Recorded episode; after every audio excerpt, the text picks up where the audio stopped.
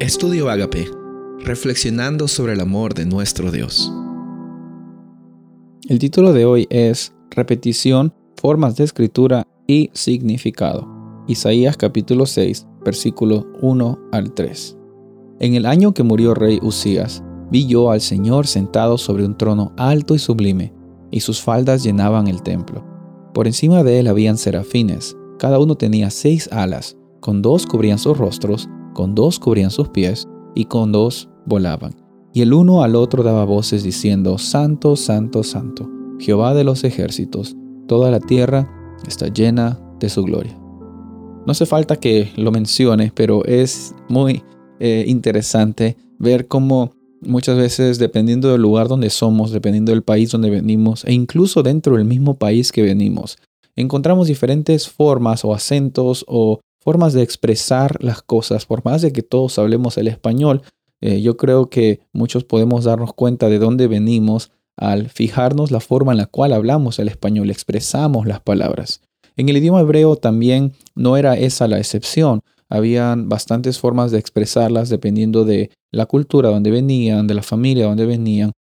Sin embargo, había algo común en el lenguaje hebreo de que no habían los símbolos como nosotros conocemos eh, que son los símbolos, signos de puntuación. Entonces, los escritores de la Biblia en hebreo tenían que arreglarlos, arreglárselas de alguna forma para expresar algún tipo de énfasis cuando estaban pasando cosas increíbles, cosas grandes. Un ejemplo era aquí en Isaías capítulo 6. Vemos de que el autor había tenido una visión de lo que estaba pasando en el cielo, una visión de adoración, o sea, estaba abierto el cielo y él podía verlo. Y yo me imagino una imagen o una escena majestuosa en la cual habían los serafines que estaban adorando a Dios y había también aquí un énfasis diciendo santo, santo, santo. Para la mente hebrea, la repetición específicamente tres veces era un énfasis increíble. Era como que si tú estarías agarrando el resaltador amarillo y lo estarías poniendo grande para que la gente o para que alguien sepa de que esto es muy importante.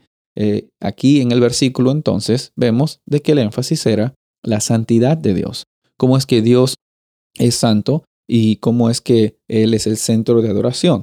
Eh, vemos ejemplos en la Biblia de que las palabras tienen un lugar muy crucial para entender realmente qué es lo que está sucediendo allí. En un capítulo podremos, eh, es un buen ejercicio ver cuáles son las palabras que más se encuentran usadas para que el, eh, veamos un poco, tengamos un poco en consideración lo que el autor estaba tratando de manifestar. Si, por ejemplo, en el libro de Juan tú encuentras la palabra creer muchas veces, préstale ojo cada vez que hay una historia que dice creer, porque el propósito de Juan desde el principio hasta el final de la Biblia es mostrar de que Jesús era el Hijo de Dios y como dice Juan 3:16, es nuestra eh, responsabilidad responder a ese amor. No solo responsabilidad, es un privilegio, porque Él ha dado su vida para que todo aquel que en Él crea no se pierda, sino tenga vida eterna. Entonces, cuando tenemos un estudio más profundo, ya no nos aislamos en versículos tras versículos, sino estamos tratando de ver las repeticiones de palabras, estamos tratando de ver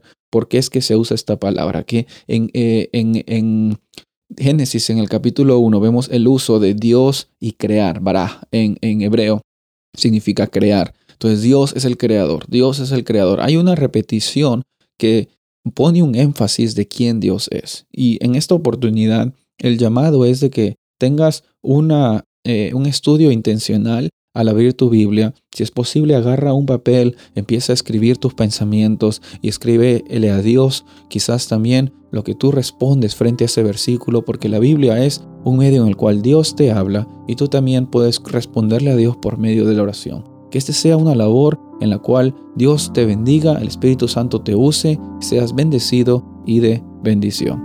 Soy el pastor Rubén Casabona y deseo que tengas un día bendecido.